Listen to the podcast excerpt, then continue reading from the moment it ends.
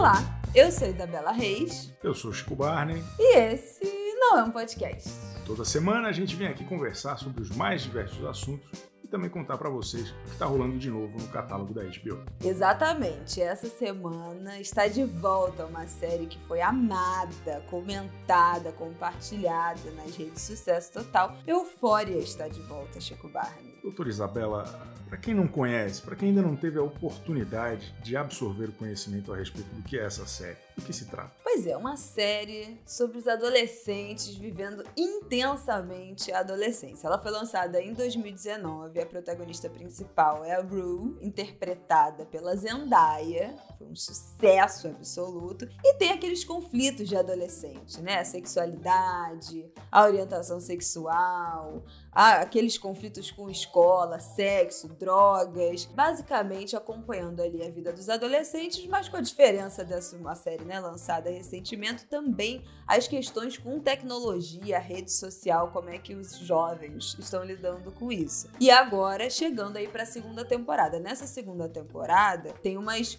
novidades que ficaram pescando aí, né, da primeira de, da pandemia, que a Rue, que é essa protagonista, ela está com um problema com drogas, chegou a ser internada numa clínica de reabilitação e está lidando com isso. E aí a gente vai acompanhar de agora em diante como é que vai ser. É, para quem é da minha época, é um gigabyte um pouco mais vida real da malhação lá do, né, do cabeção, mal mal e, e, grande elenco, mas um pouco mais real, um pouco mais intenso, e acho que é até por isso que os jovens, a turminha de hoje em dia ficou muito envolvida com a história, os jovens de todas as idades, inclusive, acho que é bom frisar, e trouxe uma discussão bem pertinente, bem atual, a respeito do uso de drogas, doutor Isabel Reis. Exatamente. E não só, gente, de drogas ilícitas, né? Na série, essa protagonista, como eu falei, ela tem, ela acaba mergulhando ali muito no universo das drogas, precisa de tratamento. Não deu muito certo esse primeiro tratamento que ela fez, a gente vai ver se desenrolar, mas não só de drogas ilícitas que a gente está falando. Também estamos falando de cigarro, álcool, né? Essas que têm um apelo midiático ainda muito grande, inclusive em muitas séries e filmes que a gente assiste o tempo todo, e traz essa discussão de como o abuso, né, dos jovens com as drogas tá altíssimo, sempre foi, né? Quem nunca passou por isso na adolescência foi introduzido a esse universo de drogas lícitas ou ilícitas muito antes da idade adequada, né? Não beba, não pode beber com menos de 18 anos, não pode fumar com menos de 18 anos, mas na prática a gente sabe que não é assim que funciona. Exatamente. E para a gente conversar sobre tudo isso, né, sobre esses temas tão palpitantes, a gente não quer só conversar com os jovens que são fãs da série, mas também com pessoas que já foram de alguma forma tocadas pelas questões levantadas pela série. Exatamente. Hoje aqui a gente vai falar, gente, um tema muito importante. Vamos falar aqui hoje sobre redução de danos. Queria que você contasse, explicasse pra gente, Chico, o que, que isso significa. Esse termo, redução de danos, ele é basicamente uma abordagem que procura minimizar os danos sociais e também a saúde de quem faz uso dessas substâncias psicoativas para a senhora ter uma ideia da importância disso, saiu da esfera de direito à saúde e já está sendo considerada, inclusive, como um direito à cidadania e aos direitos humanos, ou seja, as pessoas entrarem em contato, né, saberem como lidarem com o vício delas de uma maneira um pouco menos destrutiva, né, ter ali o. Sabe o carbono zero das empresas que, de alguma forma, estão poluindo o ambiente e aí tem, plantam mudas de árvore? É um pouco dar isso. Uma é plantar. É um pouco de compensação. É plantar árvore, mudas de árvore na sua alma, de alguma forma. Enfim, acho que é basicamente isso. É, é assumir que as pessoas usam, vão continuar usando essas substâncias né, em diferentes abordagens, digamos assim são usadas pelos humanos desde a sua, do seu surgimento neste planeta. Uhum. Então é, é, meio que uma, é uma abordagem pragmática. Pô, a turma vai estar tá usando, como que a gente pode de alguma forma minimizar, ter os danos menores aí, mais bem controlados. Exatamente. E esse conceito, né, essas medidas de redução de danos começaram principalmente por conta das drogas injetáveis, porque ao compartilhar as agulhas, né, as seringas, as pessoas que faziam uso dessas drogas injetáveis acabavam também gerando uma proliferação de infecções, né, que como HIV, hepatite, que se pega pela troca ali do sangue. Então, começou por conta disso, porque não era só o uso da substância, também um aumento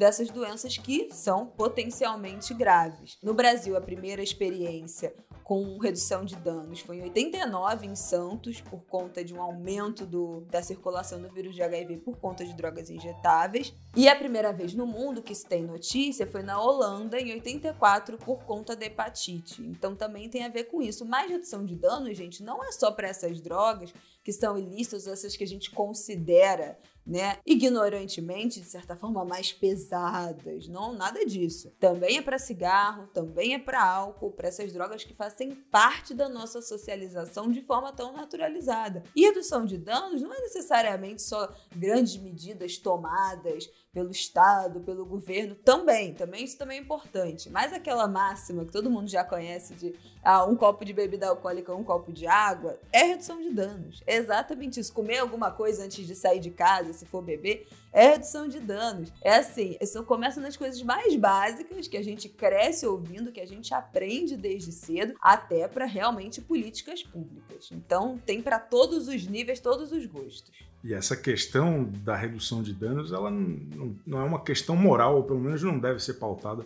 pelo moralismo. Né? Ela é um direito, ou pelo menos deve ser um direito dos cidadãos, do acesso à saúde, independente do que eu, do que a senhora, do que o nosso querido uhum. ouvinte acha ou deixa de achar. Em 2001, inclusive, teve uma cartilha disponibilizada pelo Ministério da Saúde, Manual Redução de Danos, Saúde e Cidadania.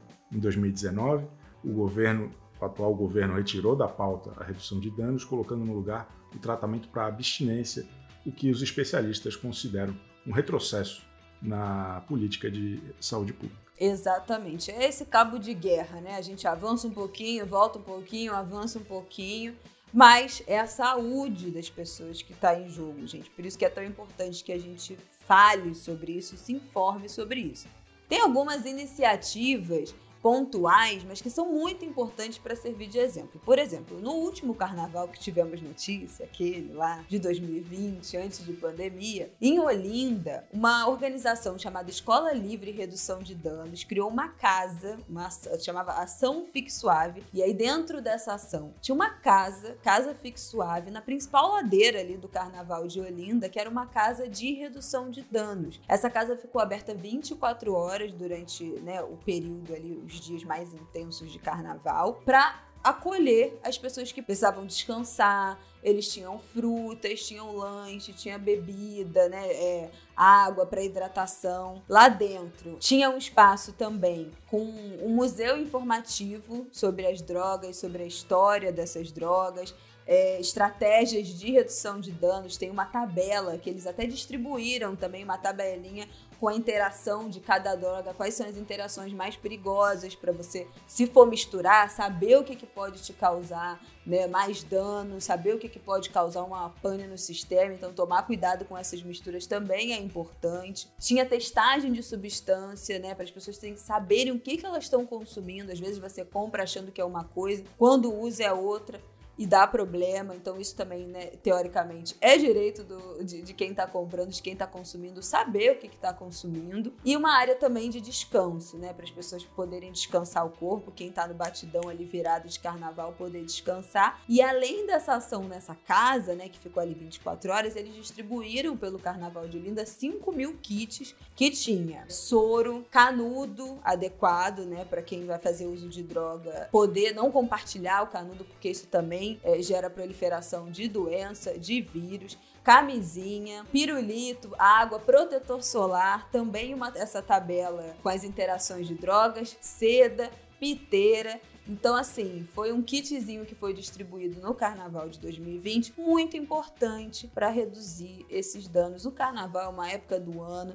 que a galera pega pesado. Tem um carnaval chegando aí, vai ter, não vai ter, vamos aguardar. Mas, gente, se tiver um papo muito importante pro carnaval, a gente tá com essa energia de carnaval reprisada já aí, né, há dois anos. Então, o próximo carnaval que vier, a galera vai estar tá querendo extravasar com tudo, mas vamos tomar cuidado. Preste atenção aqui no nosso episódio, que pode te ajudar nessa próxima folia que vem aí. Essa é uma iniciativa pô, sensacional que idealmente seria replicada em muitos outros lugares, né? Acho que é um exemplo, pode servir de legado para outros lugares e de conscientização como um todo. E hoje a gente vai conversar com o pessoal que sabe bastante sobre esse assunto, começando com a doutora Beatrix Bineman, que é psicóloga, pesquisadora, atua no núcleo acadêmico de álcool e outras drogas da PUC Rio.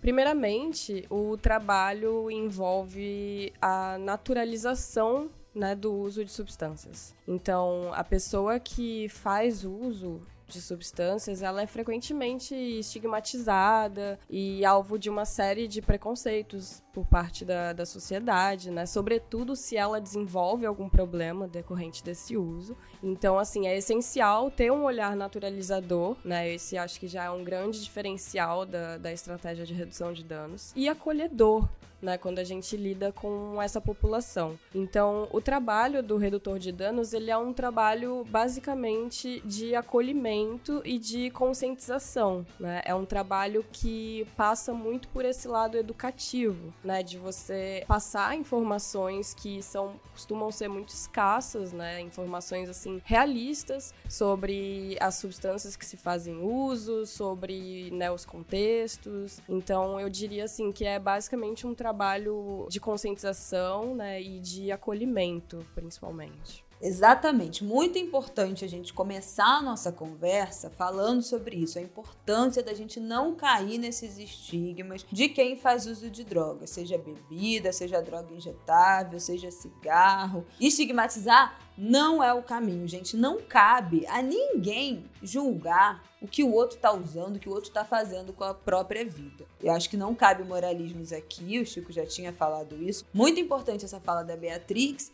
e a gente ficar atento e assim, com eu acho que a comunicação aberta, com o espírito aberto para tratar desse assunto, com honestidade, com verdade, com sinceridade, porque o abuso de drogas, gente, está muito mais perto do que a gente imagina. Pode acontecer a qualquer momento com pessoas muito próximas e muito queridas, principalmente do álcool, né? Que é, que é algo muito naturalizado esse, esse abuso do álcool. A gente às vezes vai passando batido, nem vê né, o agravamento da dependência do álcool de pessoas próximas, de pessoas queridas, é, justificado pelo estresse do trabalho, pelo estresse da pandemia, né? Quantas pessoas não passaram a beber mais ou todo dia por conta da pandemia, pelo alto nível de estresse. Então a gente precisa criar um outro olhar, educar o nosso próprio olhar também para lidar com essa situação e o acolhimento, como ela disse, é a chave aqui. Exatamente. Esse acolhimento, né, ele fica mais fácil até da pessoa entender o que, que ela pode fazer da sua vida e quais são as perspectivas para fora quando ela entende que tem uma rede minimamente de apoio ou pelo menos não tem um julgamento pesado e, tão naturalizado, né? Porque eu acho que o grande desafio mesmo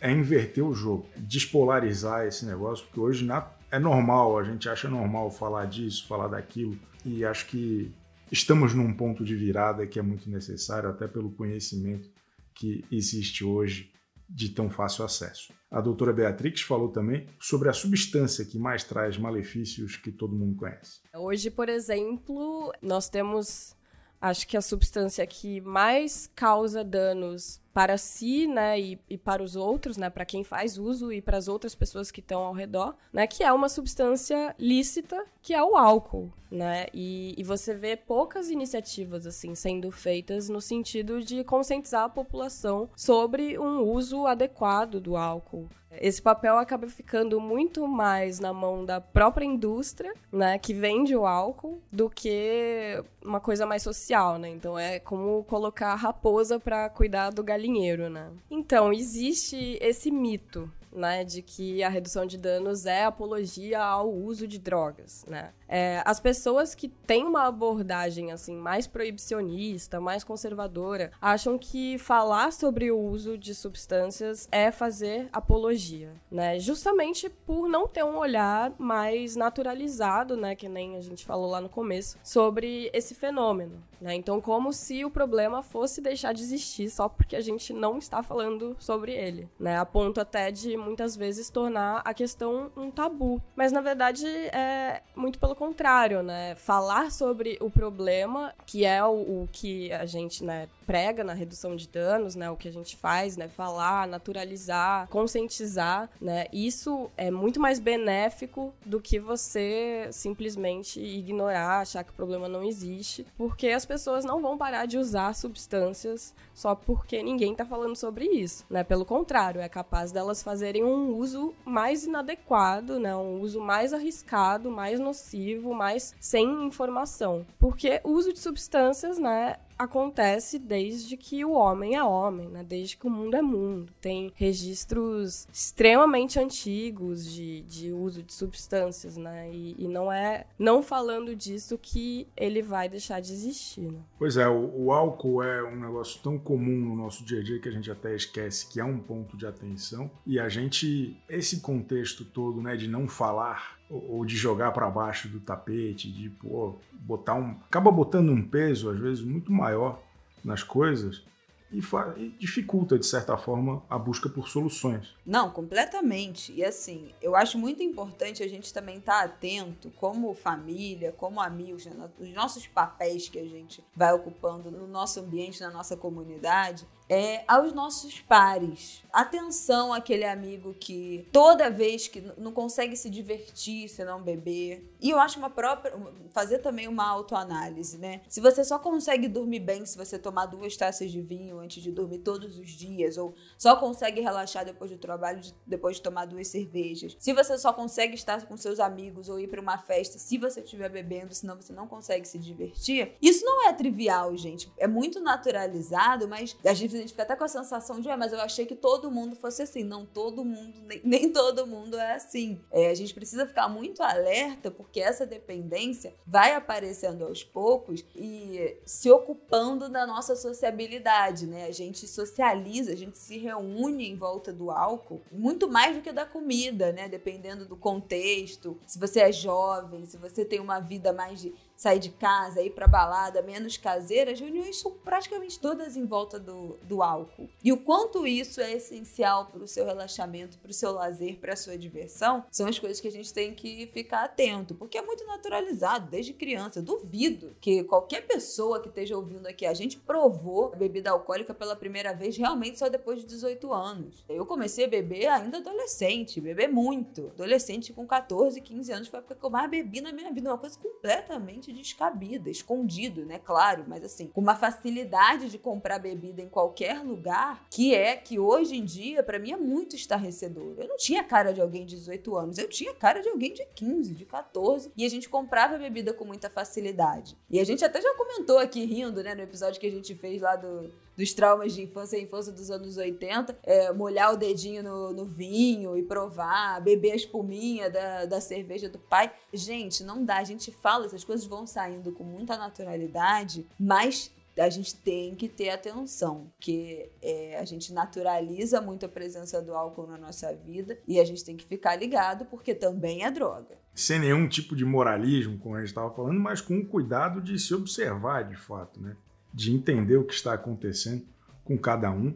E a doutora Beatrix contou para a gente os estigmas que as pessoas adictas sofrem. Bom, o usuário né, de substâncias em geral, ele pode receber muitos estigmas diferentes, né? Aquela, aquela coisa clássica, né? De que a pessoa não trabalha, não tem responsabilidade. E tem os estigmas também do próprio adicto, né? Que é a pessoa que tem uma doença, né? Que tem, que desenvolveu mesmo um transtorno importante, né? Com, com aquela substância. E eu acho que nesse caso, né, o principal, acho que um dos principais estigmas, uma das principais, é um dos principais preconceitos assim que as pessoas sofrem é achar que aquilo é uma escolha, né? Então que a pessoa está naquela situação porque ela quer, porque convém, né? E não necessariamente, às vezes ela realmente desenvolveu um transtorno, ela tá doente e ela não tá conseguindo não fazer uso daquela substância, né? Não tá conseguindo lidar com aquele uso problemático. Então, isso é o, o que eu vejo bastante bastante na clínica, assim, pessoas que às vezes elas mesmas, né, introjetam esses estigmas e elas mesmas acham que ela que aquilo é uma escolha, que é um problema de falta de responsabilidade, um problema de caráter, quando na verdade não, é uma doença. Aí que a gente vê como é importante a informação para a gente ter uma família, uma rede de amigos, como ter pessoas informadas ao nosso redor pode facilitar muito, né? Alguém que está lidando com um problema realmente com a doença, né? De ser adicto como uma doença, como pode facilitar ter alguém com informação adequada, que sabe que aquela pessoa não está daquele jeito porque quer, que não é só força de vontade simplesmente, né? Não, é só você não beber. Não é assim. Então, como ter informação pode facilitar e como não ter informação pode ajudar a fundar mais ainda, dificultar ainda mais a recuperação de alguém que está precisando de ajuda. E tem em mente que não é uma escolha. A gente está falando aqui dos casos mais graves, mas também quem usa recreativamente é importante estar atento e muito bem informado, alerta aos sinais aí e ao que está acontecendo. Exatamente. Então, lembrem-se de ficar atentos a esse, ah, eu mereço, ah, eu preciso, ah, eu estou estressado. Os argumentos que a gente vai usando para se convencer de que a gente precisa de mais um pouquinho, mais um pouquinho, mais um pouquinho, até perder o controle. Então, gente, também passamos aí, é claro, pela autorresponsabilidade, pela autoanálise e também para informar o nosso, as pessoas ao nosso redor, estar atentos aos nossos queridos, porque eu acho que dentro desse processo de redução de danos também entra muito a gente tomar conta da vida dos outros, prestar atenção nas pessoas que estão com a gente, porque esse cuidado coletivo é muito mais importante. A Beatrix finalizou com mais uma contribuiçãozinha aqui para o nosso papo. As pessoas que têm problemas com substâncias, né, que desenvolvem algum transtorno ou só tá fazendo um uso um pouco problemático, né? Elas ficam muito perdidas, sem saber o que fazer, sem saber para onde ir, né? Então ter alguém para conversar, para dar uma luz, e alguém que não vá julgar, principalmente, que não vá estigmatizar, é, acaba sendo muito importante para elas. Na verdade, a maior parte das pessoas usam e não são adictas. É, o próprio álcool, por exemplo, né? Se a gente pegar aí o exemplo do álcool, muitas pessoas tomam aí uma cerveja no final de semana e não tem mais problemas com isso, né?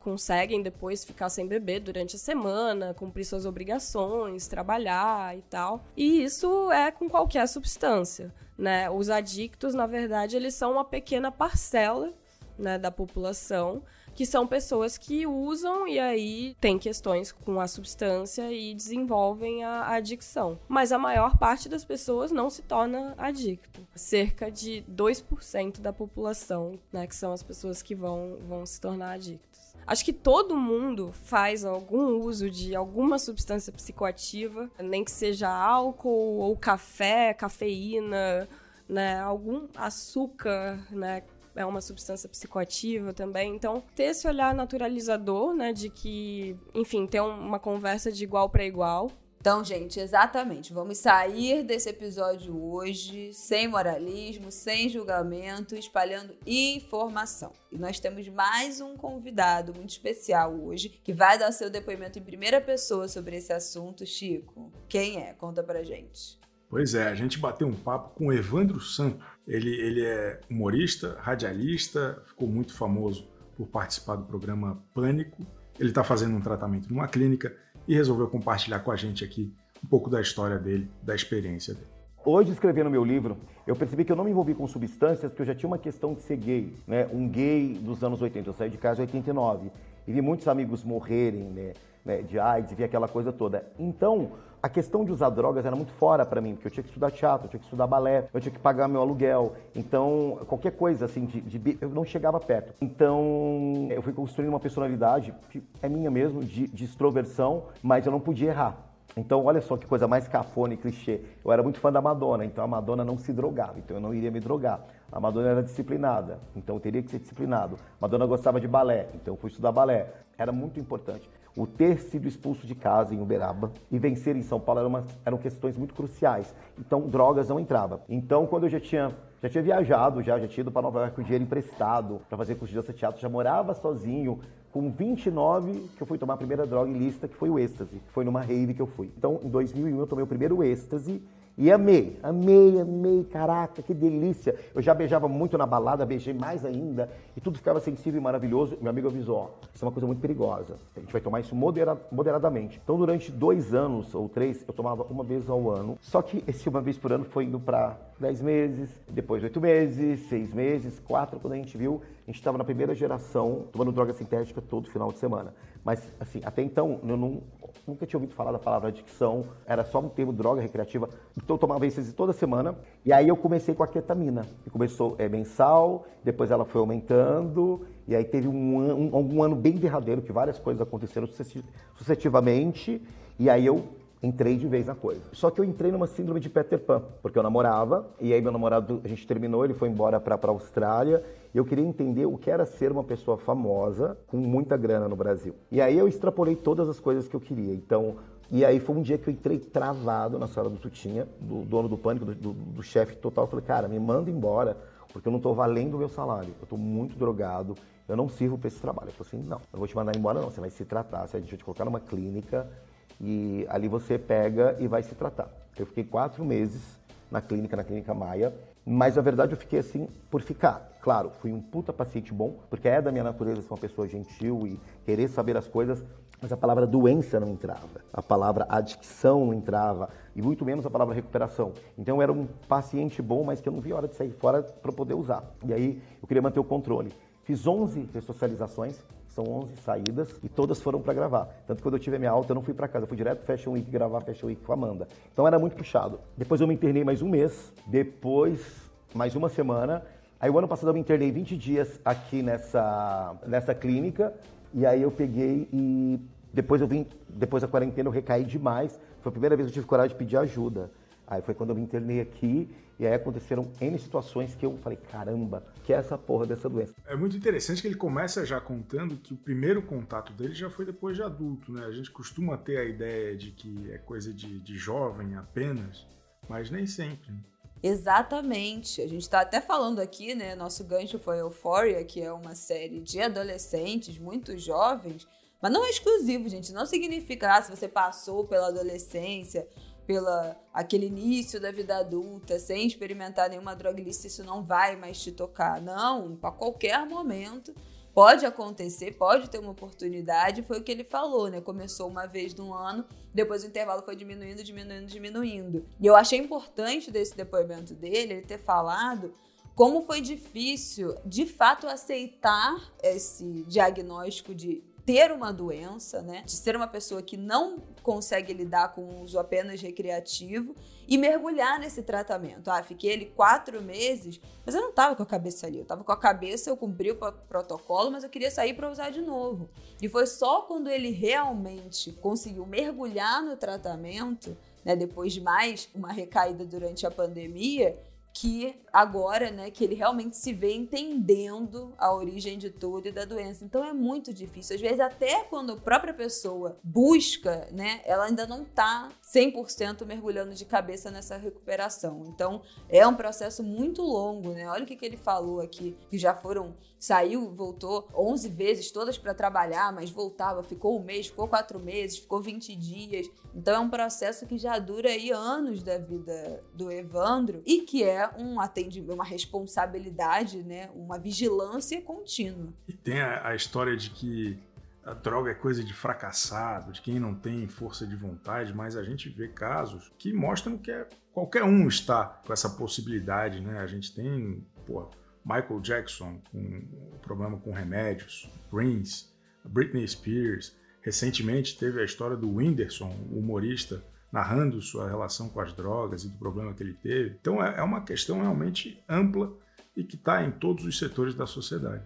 Exatamente. Não é exclusivo de quem tem uma vida é, mais difícil, né? O que, que é o difícil? No íntimo, gente, só quem tá vivendo sabe. A pessoa pode ter dinheiro, pode ter fama, pode ter tudo e ainda assim lidar com N dificuldades da vida, como ele retratou. Passei por um período muito difícil e ali foi o, momento que eu realmente mergulhei. Então a gente não tem como saber o que a gente vê como público, né, dos famosos, do que a gente vê da vida dos outros, não tem como saber e a gente cai de novo, não dá para julgar. Não dá pra gente ficar aqui no lugar de julgamento de ninguém, porque a gente não sabe o que acontece na vida de ninguém. É o olhar acolhedor. E ele contou pra gente como é que foi esse momento pós, né, internação, essa ressocialização, como é que é esse processo? Eu acho que uma das coisas mais difíceis não é a internação, é a pós-internação. Porque você é, é, considerado fracassado pelos seus amigos drogados, que usam drogas, seus amigos adictos. Seus amigos caretas te acham o fim da linha, você fica sozinho, com culpa, com vergonha, sem era nem beira, tipo, as pessoas estão sabendo, vazou na boate. Então eu fiquei um ano assim meio paranoico, usando, tá? E até que eu tive que me internar de novo, e foi, foram várias internações. Então, assim, eu sempre tentei parar, sempre tentei parar por conta, consegui algumas vezes, mas não conseguia parar. Não conseguia parar. Porque quando falam que é, um, é progressiva e fatal, ela é, eu concordo plenamente com isso, porque a gente nunca sabe quem é adicto, então você realmente, essa substância ela vira o centro da tua vida. Foda-se mãe, foda-se pai, foda-se emprego, foda-se namorado, foda-se todo mundo. Ela é o centro, é, é o sol que rege. Porque eu também estou me, me, reconhecendo, né? Então, não é só tirar a substância, a gente bate muito na coisa do autoconhecimento. Tanto que tem gente que fica limpa, mas não tem recuperação. Vira e mexe, recai, porque fica com a porra da droga do comportamento. A gente vê quando vai recair antes de usar, a gente percebe pelo comportamento, a gente já saca, puta. Aí você consegue alertar, mas quando está na rota de colisão, não há o que fazer passa. Então você entende que raiva passa, tristeza passa, alegria passa, euforia passa. É como você reage a tudo isso que vai fazer a diferença. Existe, existe vida sem drogas, porque a vida é muito interessante. Se, se você é mil e uma possibilidades, para quê? E assim, eu, eu, sou da safra, eu sou de um tipo de adicto que perdeu quase tudo por causa dessa porra. Então não faz nem sentido. E é muito perigoso facilitar. Então, se é adicto, assim, perde-se muito, que a doença é progressiva, a gente sabe. Eu achava que era uma balela, juro. Quando eu vi na própria pele, eu falei, meu Deus, como isso faz sentido, como isso existe, como isso é real. E assim, você vê, você fala assim, meu, como assim você usava crack? Um cara lindo, tipo, maravilhoso, inteligente, com um cognitivo perfeito. Então você vê que ela não escolhe. Essa doença é uma biscate, ela vai com todo mundo, ela vai com pobre, rico, negro, branco, biscatíssima, que foi biscatíssima. E é sedutora. Essa questão de ser comportamental é muito importante, né? Como a nossa querida doutora Beatrix falou, muitas vezes isso é uma pontinha do iceberg na verdade, ali nas outras camadas tem muitas coisas escondidas e revelam ainda outros problemas que as pessoas precisam lidar. Exatamente, é o que ele falou, né? Tem muita glamorização desse universo mas perde-se tudo, né? Fica tudo em jogo à mercê de uma adicção, de algo que você não tem controle, não tem poder de escolha. E a ajuda especializada, gente, é muito importante. Não basta tentar sair sozinho dessa, tem que ter ajuda.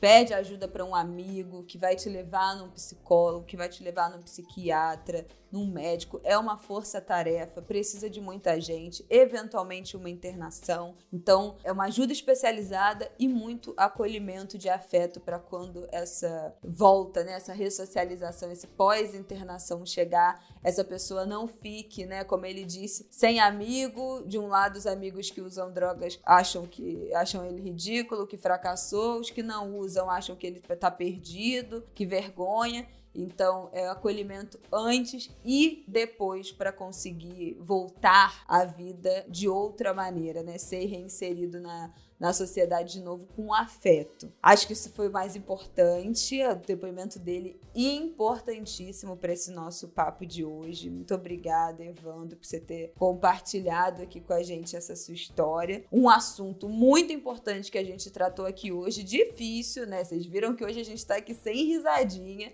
porque é um assunto sério, mas que a gente precisa tratar e foi uma ótima oportunidade poder falar disso aqui hoje. Pois é, a gente podia ficar mais horas aqui discutindo isso, mas eu queria saber agora dos ouvintes, usando a nossa famosa hashtag não é um podcast, o que, que eles acham da série, o que, que eles acham das histórias que a gente contou aqui, dessa questão de redução de danos e tudo mais. Hashtag não é um podcast em todas as redes sociais. Exatamente, gente. Compartilha com a gente e também compartilha esse episódio com alguém que você acha que precise ouvir esse papo, tá? Muito importante a gente fazer essas mensagens, essas informações, esse material quase educativo aqui que a gente trouxe hoje chegar o mais gente possível nesse início de ano, novas energias, de prosperidade, uma vida aí nova começando, o carnaval chegando, né? Um ano meio pós-pandêmico que se apresenta, então é hora da gente se cuidar e preservar o nosso corpo, nossa mente, nosso psicológico para esse ano de retomada que vem aí com muito cuidado e responsabilidade. Então, manda esse episódio aqui para alguém nos agregadores aqui de áudio, de podcast, no YouTube e comenta aqui embaixo o que, que vocês acharam. A gente está com um projeto que é o Faraó do Podcast. um esquema de pirâmide você precisa mandar esse, esse vídeo ou esse áudio para cinco pessoas. E essas pessoas vão mandar para mais cinco pessoas e assim sucessivamente contamos com você. Exatamente, tudo começa com a primeira pessoa. Então, é você essa primeira pessoa. Você que está nos assistindo, ouvindo, está começando com você. Vai, é agora. Gente, até semana que vem, tá? Um beijo. Beijo.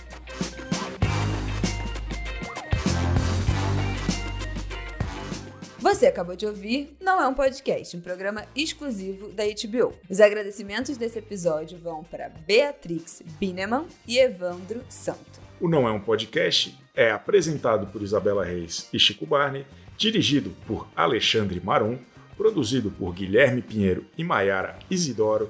A edição de áudio e o roteiro são de Jéssica Correia. A identidade visual, motion design e edição de vídeo foram feitas por Robson Bravo e o Não É um Podcast é uma produção da HBO e da Ampere.